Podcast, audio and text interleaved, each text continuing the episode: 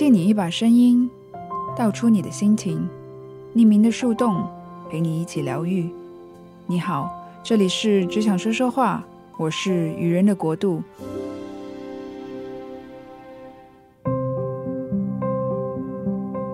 你有没有试过，某天突然回首，感觉自己竟也已成了过来人？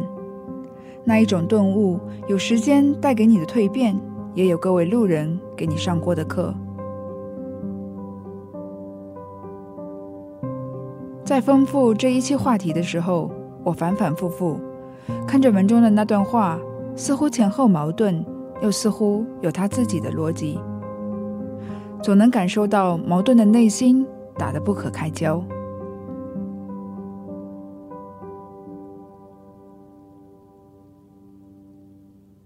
不知何时开始，语言这东西开始带上了越来越多的情绪。中文太博大精深了，有了人为的参与，就容易把事情弄得越来越复杂。很久之前，《奇葩说》就争辩过，他真的很努力，是不是一句好话？虽然《奇葩说》一直标榜的是给大众展现可能性，但这样的可能性不免让人越发疏远彼此，小心翼翼。努力这个话题与竞争越来越激烈的时代息息相关。印象中，上一期的《奇葩说》节目现场，“贩卖焦虑”这个词频频出现，这不禁让我回想起自己曾经的叛逆与疑惑，而这疑惑也延续至今。我还是会好奇努力是什么，但是能够不那么在意，算是我给自己的体谅。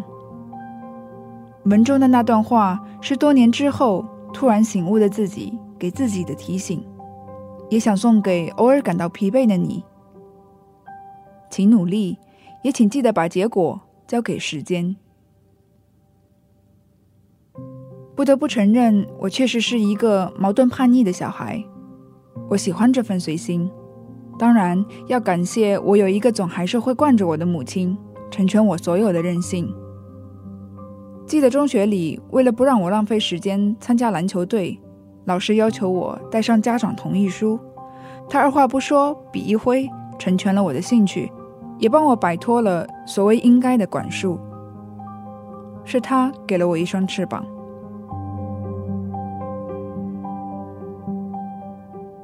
就连到现在，我都清楚的意识到，我还是那个特别能放纵自己的性情中人。就算会头痛，还是忍不住咖啡香的诱惑，戒不掉，就跟自己说会享受是爱自己的表现。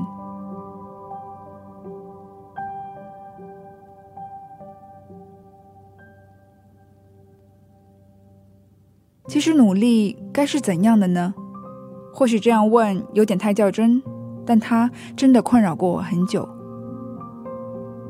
再加上白羊座有点冲动、没有耐心的个性，什么事都好想一步到位，也成了我始终无法开始的最大障碍。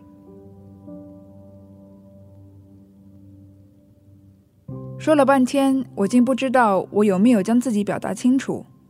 但写下这篇文章时，我确实感受到了一些过来人的豁达。黑天鹅事件并非都是负面的，在惋惜逝去的生命的同时。我们也不得不看一看，每件事似乎都有它存在的意义。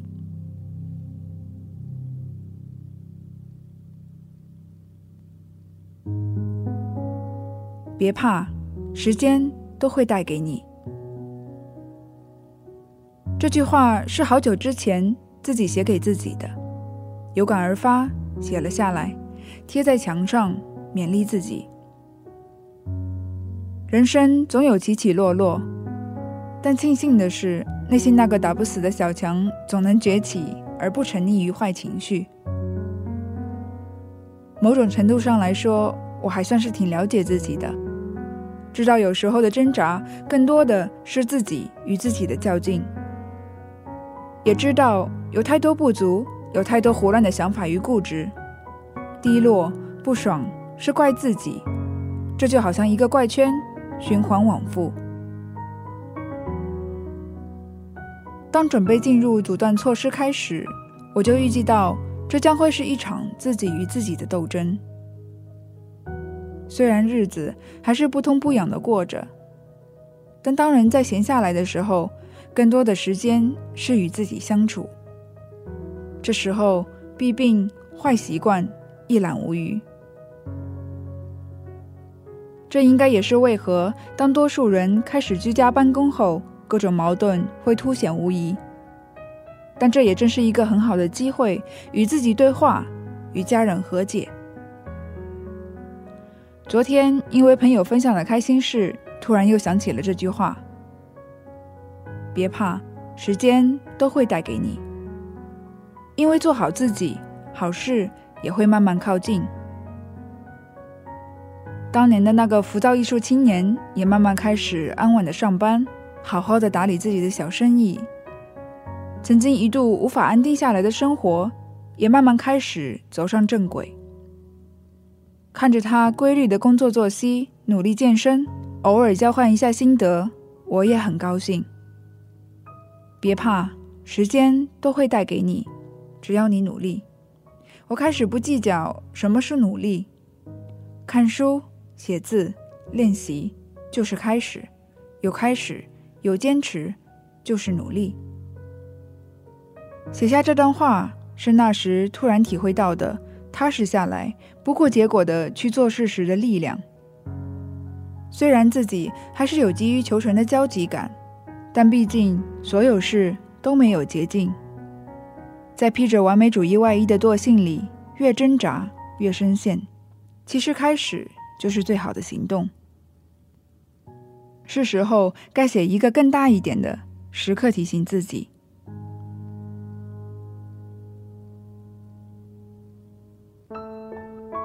看到朋友规律起来的生活，其实对自己也是一种激励。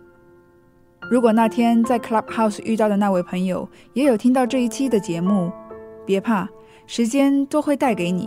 这句话也同样送给你。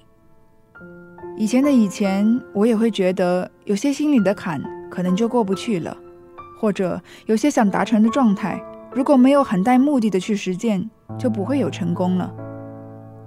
但后来我读到了一本叫做《无用之用》的书，而播客节目《跃跃欲试》的第一集也聊到了一代文艺大师丰子恺的无用之美。可见，国内外都有同样的意识与认知。有时候，无心插柳，就好像无用之用在无形中的力量。我相信，当一些事始于纯粹、好奇、喜欢，你也能在里面得到意想不到的收获。把一切交给时间，愿我们都能去到心里的那一片旷野。借你一把声音。道出你的心情，匿名的树洞陪你一起疗愈。感谢您收听《只想说说话》，我们下期再见。